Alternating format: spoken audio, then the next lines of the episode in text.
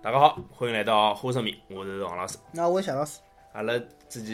去看了上海申花主场对阵贵州仁和的比赛，嗯，随后看得来 跑步，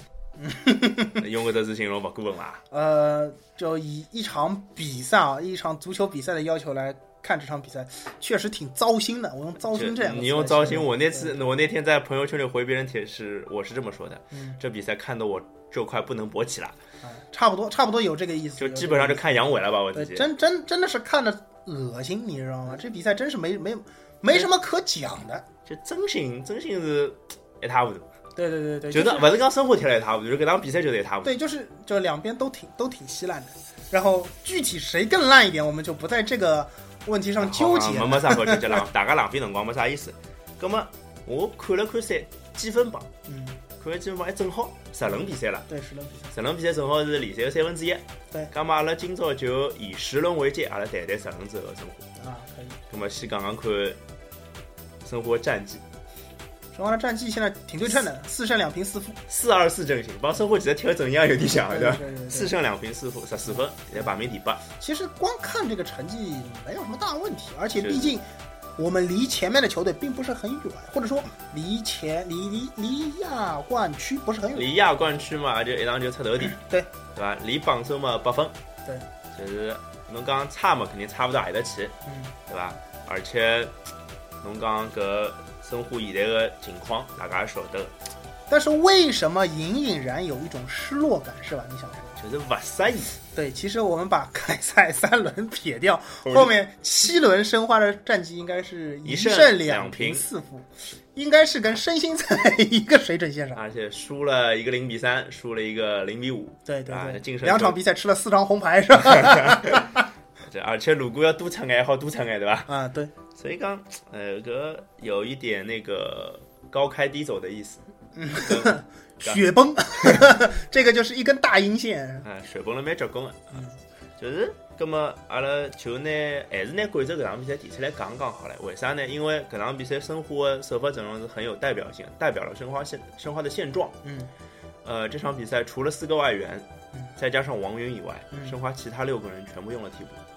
其他六个位置全部是替补球员。门将其实我们也可以撇掉，啊，因为门将是这个主这个这是一个比较主动轮换，对门将这个比较难说，因为就现在申花的状态来说，两个门将你说不好谁是绝对的首发，这个没有啊。，能力差不多。但是其他相比之下，其他的一些位置上是有些惨不忍睹。我们可以看一下这条后防线，除了苏祖以外是熊飞踢的中卫，然后两个边后卫用的是李文博、范林对江李文博和范林江，对吧？范林江我们我我个人认为啊，就这场比赛而言，还行是吧？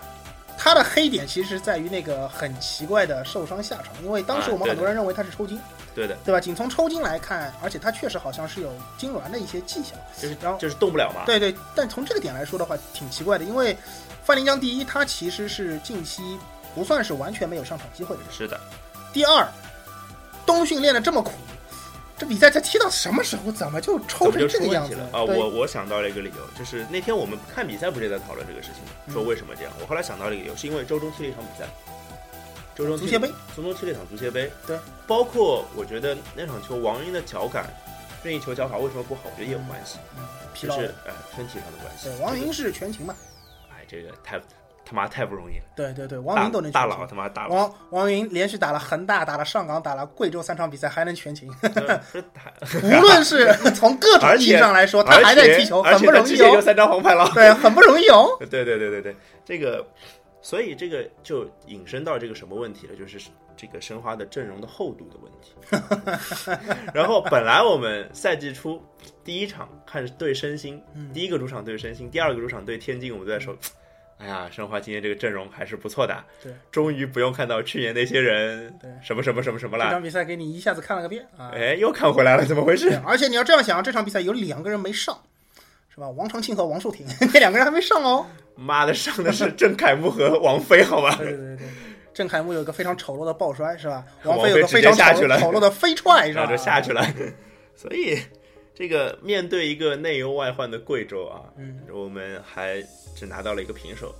说的我花不是内忧外患一样对你，这你话不觉得说这场比赛其实就是两支已经是在升，就我们以经济上的一些数据来看，这两支球队其实都不是赤贫线了，就有人说贫穷线，我们我明显是没到贫穷线嘛，这样球队类似于赤贫线了，可能贵州还差不多惨一点，差不多贵州大差不概在赤裸线上，我们我花在赤贫线上，就这两支球队在泥塘里打滚，你知道吗？就就看这么一场比赛，我我跟你说，就白瞎了红孔那么好的场子，对不对对对对，真是不知道这两支球队在踢什么，就是非常都非常难看，用手抓啊，用什么踹踹人下体踹啊，呀用嘴用嘴咬啊，反正就是踩踩对脚后对对，跟然后啊，全两边是这种东西两，两两边各拿一分，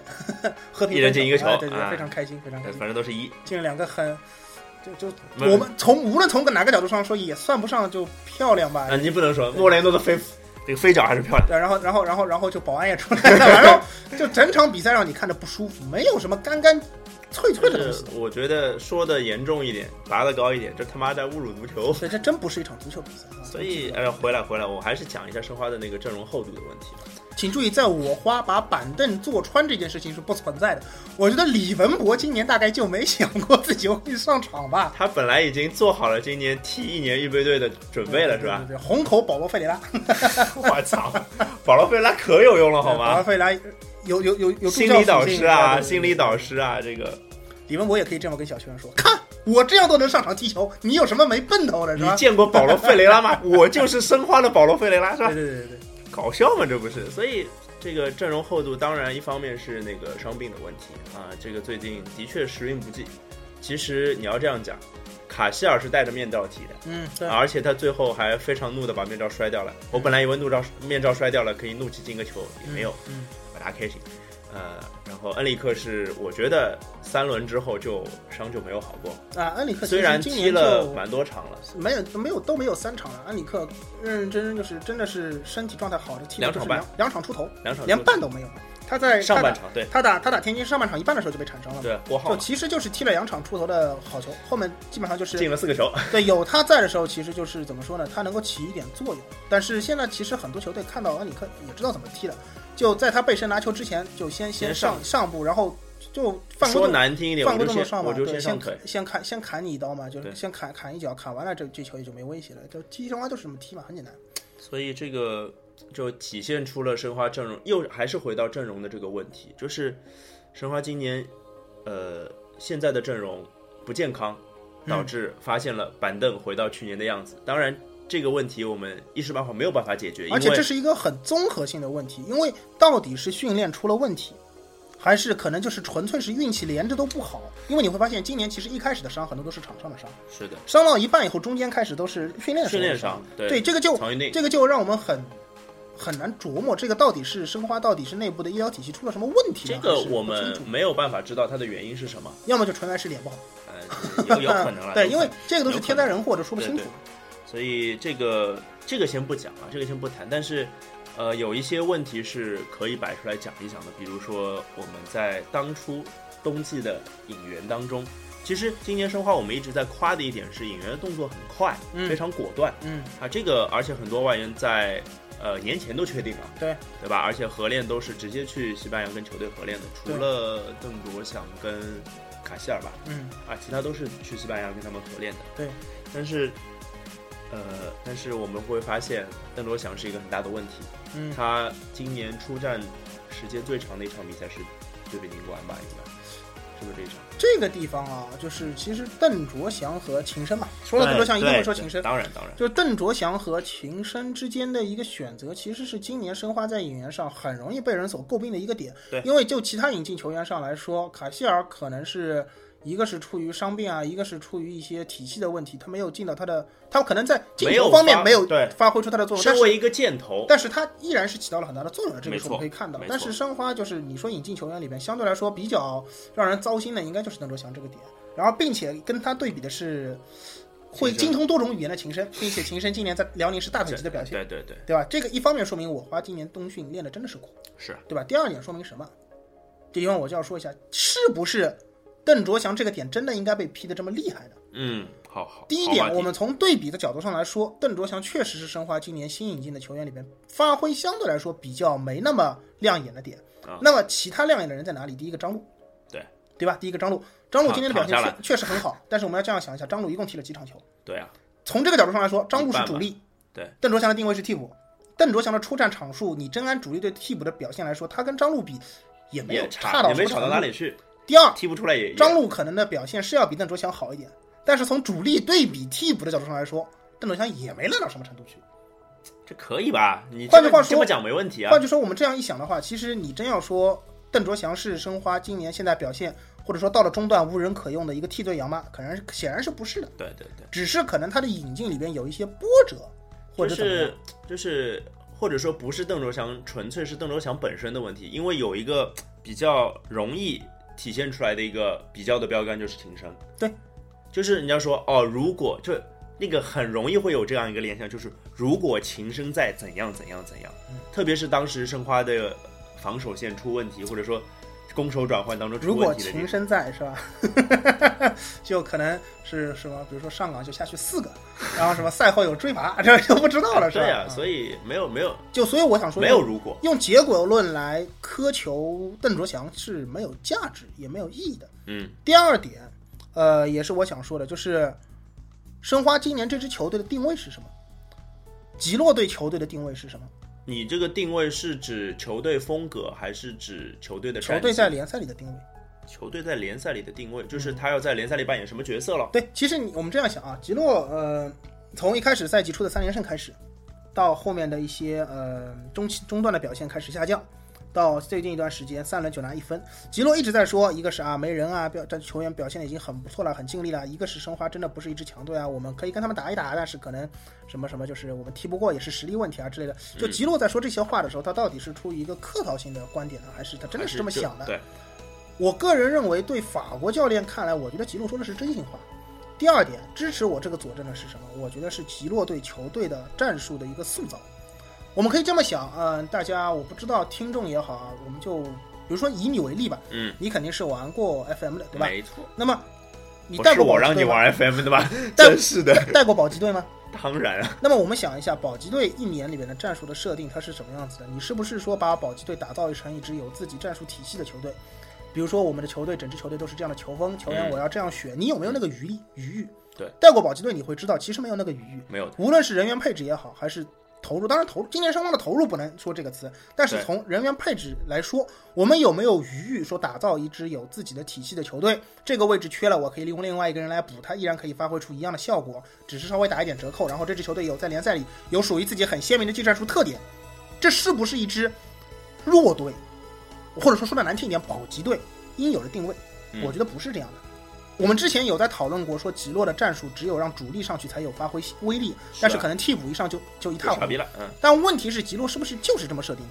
他可能只是想把申花打造成一支，呃，或者说他今年对申花战绩的定位上，其实就是一支什么？就是一支在联赛里边呢，呃，有一个自中己游有自己一拼，跟谁都能一拼，然后呢有有自己特色的这样一个战术。我比如说，或者说运气好，或者说我全员齐整，嗯我比如说人员很齐整，然后呢没有运生病，运气也靠在我这一边，嗯也许我跟谁都能一踢。是他可能只是就是就这样一个定位。那你从这个角度上来说，那他今年很多事情都说得通。今这年个很多其事实情都就说是得通一个一个前提的问题，对，就是吉洛他到底要把球队变成什么样子？他是不是像我们很多球迷所想的啊？我们保六争三。最重要的目的，我们今天是冲着亚冠去的，对是不是这样？我觉得从吉洛的角度上来说，无论不一从定他的是这样战术也好，还是从他的呃对球队的一个打造来说，我觉得并不是这样的。吉洛心里对申花的定位应该是像就像我们我们前面所总结的那样，跟谁都能一战。就是我觉得也不是说跟谁都一战，这个还且且且不可以不说，就是比较重要的是一件事情，他是要打造自己的风格。对对对对对，风格这个字是可能比较重要的。比如说，为什么中场用的是王云跟莫雷诺？嗯为什么呃前锋需要有卡希尔这样的人？嗯，可能都是在他的所谓的风格之内都要说的。因为首先他喜欢踢双前锋，对。第二，他喜欢中场有控制，这个大家都知道，在他嗯来之前我们都知道了。他是事实上，他的确就在做这件事情。而且他打造的球队里面，可能就是没有一些某些球员的位置。轻声是吧？对，有可能就是他就是觉得他没有秦升的位置，当然有可能很会有人说，哎，秦升今年在辽足也会有有组织出球啊，有组织啊。那这个地方又要说回来了，申花对吉洛明显是放权的，哎，这个我觉得这个问题值得聊一下，因为有很多俱乐部是引援归引援，主教练只管只管战术对这一我我块我。我给你菜，你去下饭。我觉得这个典型代表应该是阿里汉吧，差不多。对对，阿里汉在天津这个，我觉得是很典型的一个这种这种状态。然后吉洛，我觉得明显不是这样的，很明显在球员引进，不说外援啊，我觉得在内援的引进方面，申花都是很看重吉洛的一些意见意见的。那么在这种情况下，是不说吉洛个人的喜好与战术与否，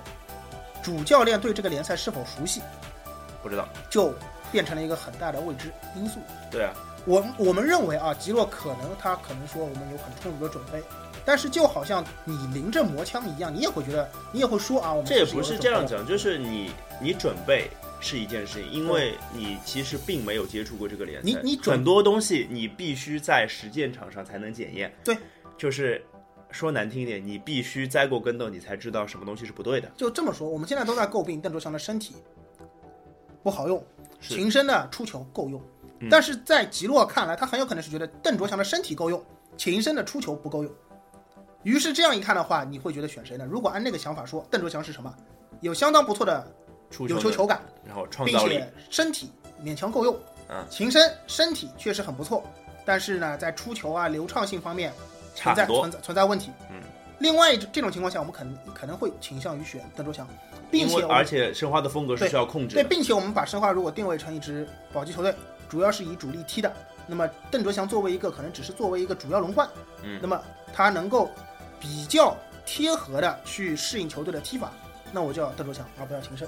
但换句话说，现在的情况，我们事实上发现什么？邓卓翔的身体其实不行，还是差了很多。嗯，而秦升的出球能力，其实在这个联赛的水平上够用，够用。绝对够用。呃，我们是这么知道，我们也这么想。可是吉洛他是不是能够一来就知这道呢？不是就是比如说三个月之前、四个月之前的吉洛，他并没有了解这件事情。对，这就是我刚刚讲的，你必须真正的见识了这个联赛之后，而有些人可能会马后炮说不拉不拉不拉之类的，但是我们可以从吉洛的角度去理解他之前是怎么想的，对，然后他做出的决定俱是乐部合理的。俱乐部放权给主教练，有很多人说这是职业的想法，是但又会有很多人说，你看这就是放权放给主教练后导致的结果。主教练既然不熟悉这个联赛，你就要付学费，而不是说所谓的时间，光时间是不够的。不是这这这样讲吧，就是你讲的时间跟学费有些地方是同，就是是一样的。他真的是需要经历了失败，才能意识到自己当初的看法是不一样的，那他可是有能问会题的需要修正自己的坐是标，是不可能指望一个外教一来就无无无缝对缝接地对接对接这个联赛这，个联赛。而且我们会发现外教其实挺有意思，外教跟土教最大的区别是什么？土教往往可能是高开低走，上来第一个赛季会带的特别像样，然后越带越出问题，比我如们高不天才。我们不是高开低走吗？对 对，没有，我说高开高天才嘛，就我我我我们以赛季为单位 OK，OK 看着长一点。嗯而可能对很多洋帅来说，并不能指望他第一个赛季就带的特别出彩，但是随后他会逐渐打造出自己的风格和对烙印。风格这个这东西这个很其实重是要中国几几任成功的洋帅都做到的一点，所对以啊他会有很有自己的风格，他有自己的认识和见解。换句话说，在他的眼中，你们对足球的认识和理解，在他看来可能只是小学生级别。然后，所以这样的情况下就会导致了什么？他对于自己的足球可能会有一些理念的上的偏执和坚持，而真正能够让他改变这些想法的，不是我们说什么东西，也不是俱乐部的一些强而是他意识到了些对什么对对，东也西不是俱他乐看到部了些的什么强制性的。的一些什么举措对啊，只有他自己改变自己的想法。而且这个必不得不讲啊，吉洛法国法国教练嗯嘛，法国说难听点比较固执嘛，说的好听一点就是他通常都比较听坚持，坚持或者比较听自己的，对，他容易陷在自己的一个世界里面。那么这样的人，或者说这样的或者说团队吧，嗯，他这样的人，他要变，要让他明白，只有他自己明白，别人告诉他，他不太会听别人的意见对。那他如，我们当然假设吉洛是一个足够聪明、足够睿智的人，他是有足够的洞察力去发现这些事情的。嗯那他发现了，他应该是会改的，我想。其实这样的人其实挺有意思，他会给你惊喜。那比如说今年开赛第一场，我们都没有想到可以跟身身心打得这么开放，并且当然也跟身心帮忙有 关，对吧？对跟对郭对我也想郭老师、郭光奇老师帮忙有关，但是对这个是给我们一个惊喜。这个开赛的三连胜确实，包括第二场掀翻富力，确实给了我们惊喜。对，但同样这样的人有时候也会让你就是在那儿急得干瞪眼或者跺脚。经常今年申花会有什么？大家都觉得该换人啦，你怎么还不换？他就是在里边很对啊老他就是不神换栽栽的那种状态。对啊其实多多少少都会有一些这样，对的，对吧？这个其实就可是能不这光个就是法国人倔强，因为我们硬硬币的两面性吧。里皮其实有很多时候也有这种问题，包括大家一直在黑的卡纳瓦罗也有这种东西，总说他反应慢什么东西，但其实就是他的理解是那样的，你的理解是这样的，可能他看到的就从就是从他的角度去理解，你其实就可以说得通。对就跟我们前面讲邓卓翔跟秦升那个选择的问题一样的。所以有很多时候只能是我们干着急，而具体能做出什么样的改变，看他们自己是啊，作为主教练的一些素养吧。那其实吉洛的问题，我们聊那么多，就是我们既然吉洛还是申花的主教练，我们身身为申花球迷，我觉得没有太多的话要讲。其实因为我们在站在他的角度，很多事情都讲得通，所以我们对也不不必要去做一些反面的反驳了。但是有一个问题是我想提出来的，就是申花最近的进攻怎么了？ 这个自从恩里克的伤病，然后或者说大家比较能研究出一些恩里克的踢法，嗯包括最近另外一条大腿曹云定都受伤了，嗯然后就发现申花的进攻特别乏力，嗯，有没有这种感觉？申花的进攻其实说实话，关键点就是那么三个人，嗯，卡希尔、恩里克和莫里诺，对就是对，其实对这三个人只要分别采用不同的方式踢，我们就可以发现，今年其实上来以后限制申花比较成功的球队应该是哪支呢？是河河南，南啊是对河南，不是北京。北京是申花第一场输，但那个是硬实力被人打死的。这个是完爆，打荷兰就是很标准的被限制住了。当然，打荷兰的时候恩里克不在，但是事实上现在恩里克复出了以后，我们看到的情况这是个什恩么里样子的这有这个恩里克，这个恩里克是大概第一场比赛恩里克的百分之四十，没有差，不多，或者说这样的恩里克现在对手是怎么防的呢？我们其实可以看，呃，以贵州很明显，嗯当然可能跟贵州现在处境有关系，就是很粗暴的一种情况。恩里克我们知道他有很强的正面能力，而且他也很喜欢背身拿球，对所以请从这两点上来说呢，就是他其实呃比就卡希尔更像一个。中主锋主攻手或者说中锋，对然后他现在的处理方法就是，呃，恩里克背身拿球，那么后卫就上抢，并且抢先了之后，砍，对服务呃就幅度大一点，把你放倒或者就拉跟倒或者就拽倒，跟砍霍华德一样，嗯对对，或者怎么样，就是先让你倒下来。对，然后至于你哪条腿受伤，我也不管，反正对着伤腿去踢一定是有效的。啊那么在这种情况下的话，就是我们会发现申花的前场进攻会打得很难看，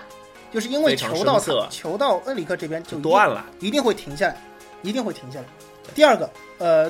对卡希尔，对卡希尔其实最大的特点是什么？一定不要让他接近禁区。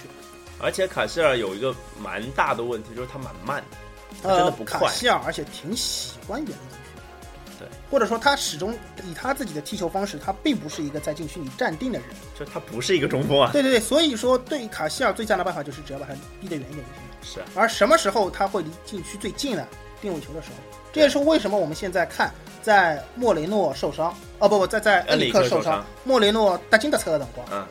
申花最有效的进攻武器是定位球，对啊因为这种时候是申花最最有威胁的几就个点，可以把很离多禁区最近的而且可以把那些他们的威胁都发挥出来的时对候，对，所以说这就是为什么我们现在申花进攻上更多只能靠定位球的原因，就是因为三个有代表性的进攻人物都太让人都很容易让人研究透，并且我们没有 B 方案，没有 B 我方嗯们没案，有 B 方案，而且或者说有变通的点也不在，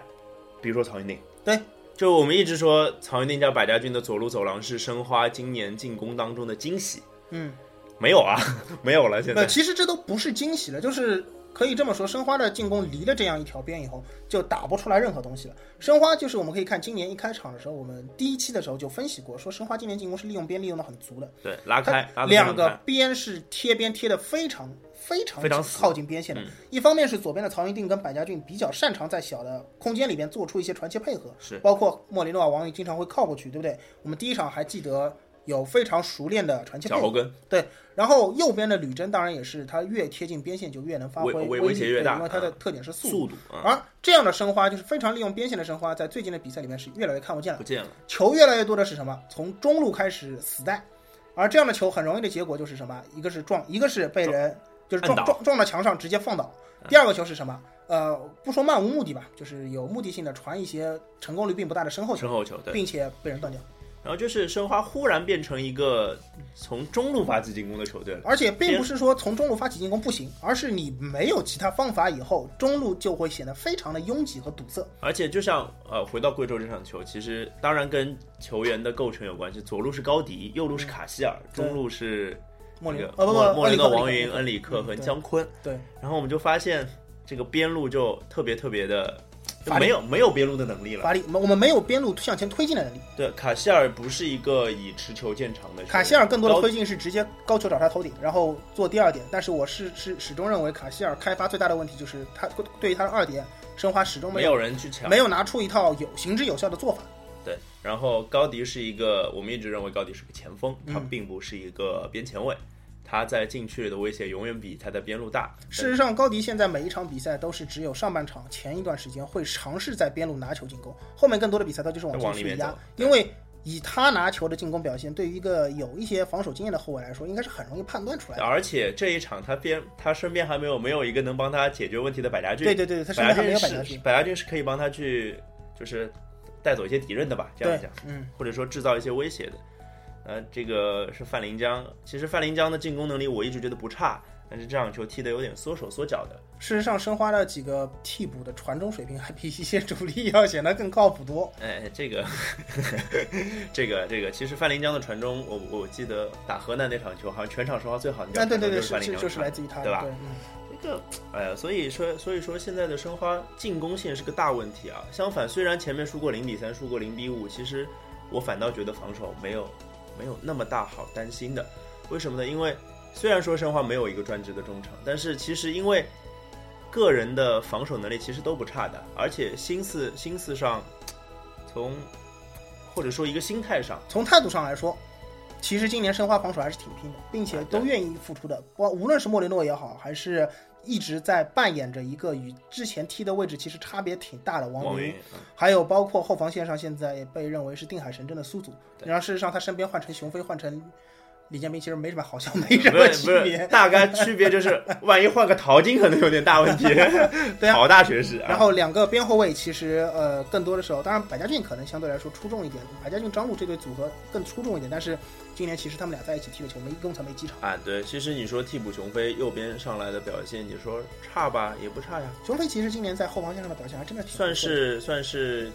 一个合格的替补吧。相对来说，以他的性格，可能踢中后卫来说还比右边后卫好一点，对，而且他赛季的确是赛季更多的是在哎踢对中对后卫。冬训的时候都是踢中后卫的，所以哎呀，回回过头来讲，就是他妈还是人不够呀。对，其实说穿了就是因为没有人。像申花现在是一个是受困于伤病，一个是受困于对方对你的研究，在这几方面加工之下，嗯、不说拿一套 B 方案吧，就 A 方案的变化我们也看不出来。就真的真的没有。对，本来我觉得啊，也许邓卓翔是一个 B 方啊，不是 A 方案的所谓的变化的一个对变招，因为他的风格跟其实申花的普通的啊，不是普通了，就是主力的边路是不一样的。嗯，但是 他也受伤，而且据说伤的还蛮蛮那个的，好像是肌腱炎之类的，反嗯正蛮、蛮蛮怪的伤 病。总而言之，大概是什么地方出了问题，导致免疫系统能力不行。哎啊懂的自然懂啊，然后其实我们要这样想，呃，我们前面说的时候很说了很多申花的客观的问题因，素啊，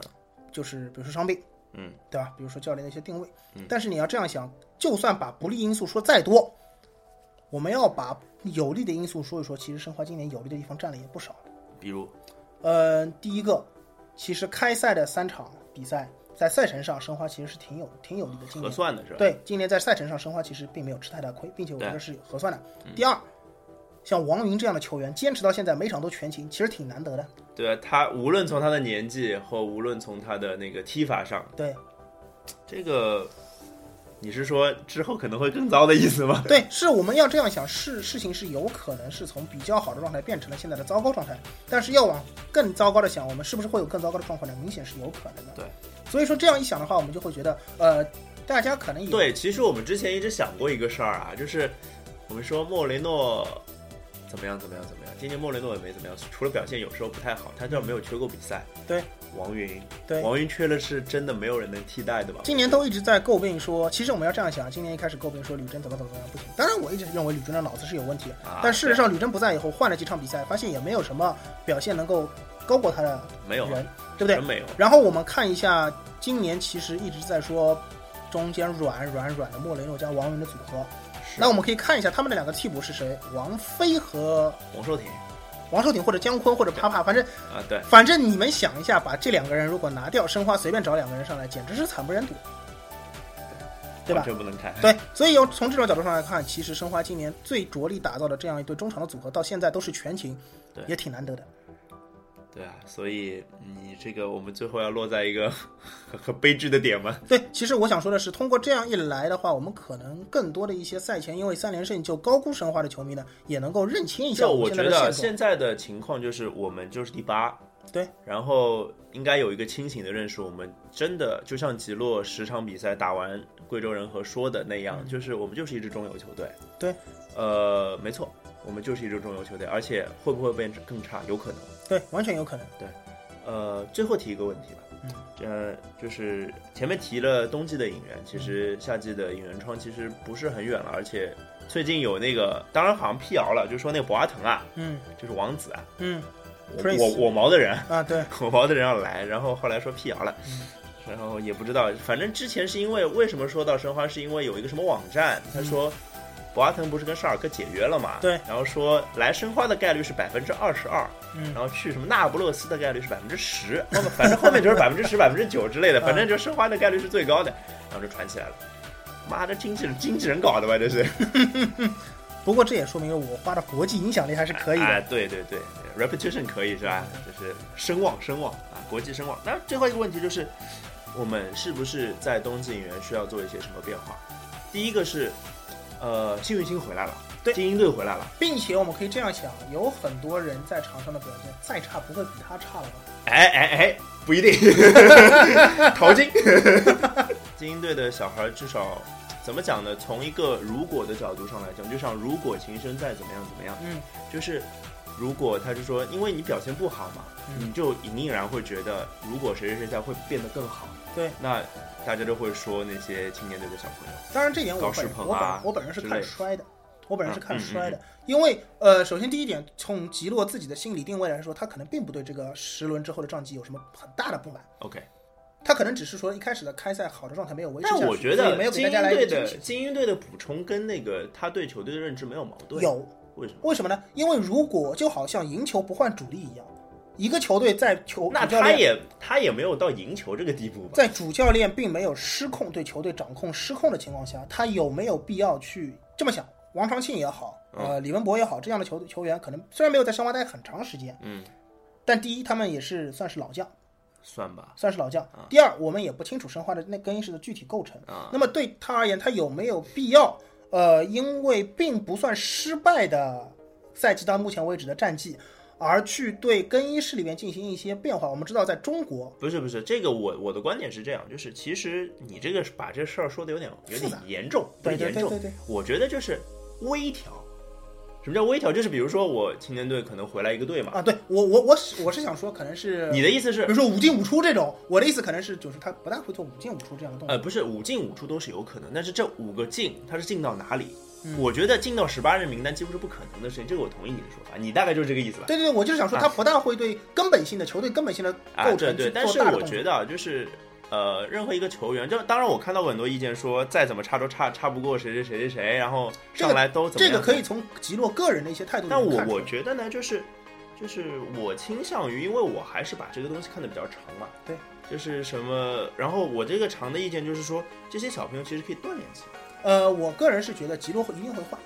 但会换哪些人，吉洛自己心里有数啊。呃，举个例子，比如不点名的某些球员，吉洛在尝试了他以后，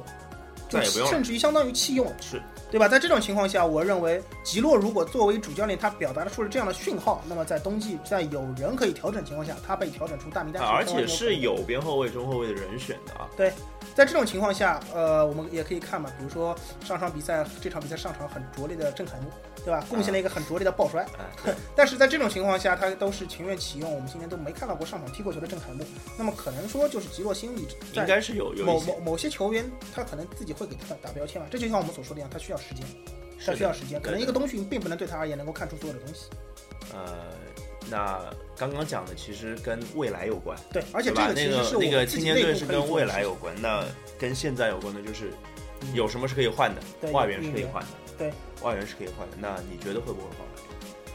但是虽然我觉得现在讲的有点早，但是我觉得把这个话题抛出来之后，我们再讨论也不迟。但是有可能会换。你觉得谁会不会换？呃，我觉得可能性最大的是帕帕。没错，可哦，能这个我们哎是都吧大家应该都达成共识的，因为帕帕毕竟他在场上的表现，啊虽然他买买来好像真的蛮便宜的，因为好像因为对方的那个什么什么有问题好像，然后买价钱应该花的不太大，但是作用好像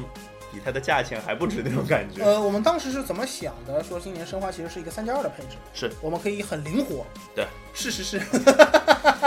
这个就是不是你大家一定会突然觉得很愣，今年的申花居然还很灵活，这个自由但这个其实我们可以非常非常呃理性的把这件事情拆开来，因为申花出问题全是国内球员，对这跟外援的三加二没有关系，所以对对运气不太好。但是你要这样想，其实申花的这就是在上场上球员的选择方面根本就没有那个余裕给你去考虑三加二这么灵活的配置，对啊对啊对啊，对吧？有些地方就是一个萝卜一个坑，没了你就不行了，你还怎么考虑三加二呢？换什么换？ 对，这是第一个问题。嗯第二个问题就是帕帕在场上始终没有能够，就我们这么说好了，秦升没看上。对，帕帕的表现，我觉得说不定还不如秦升。真不如啊，我觉得对。对对就是他完全没有适应这个联赛，更没有适应后腰这个位置，是，因为他大概就打过半场中后卫吧。对，那中后虽然那卫半场中后你把他还啊，不对错，对，对那这说明人家真的是个中后卫嘛。 所以就是帕帕这个位置上，那如果换的话，嗯我们再抛一个假设性的问题：嗯，你觉得换什么位置的人，他还是换一个后场吗？还中是场中场中场，我个人还是倾向于中场，你觉得是中场是吧？我觉得应该会在我们我们老爱做预测，这这次不预测比赛，你你预测换一个中场对吧？嗯我的预测是换一个前锋，嗯然后很有可能卡希尔会会开始打中场。呃，这是我的想知法。道为什么我认为会换后卫吗？因为我觉得恩里换哎中克场恩里克有可能也会被调整。 OK，因为我觉得申花现在的五个这样的外援，呃，最有可能调整的人肯定是帕帕，第二人选应该是恩里克。啊，我我觉对得对从吉洛的角度上来说，应该是这个样子的。呃，从他的个人判断来说，在他放弃的比赛里边，包括打恒大也好，包括打上港也好，嗯，在他放弃的比赛里边，他优他都先让他优先保护的是莫雷诺和卡西卡尔西尔，所以在我看来，很有可能恩里克不说是个弃子吧，但是重要性而言，在几个外援的排序里，恩里克并不是很高。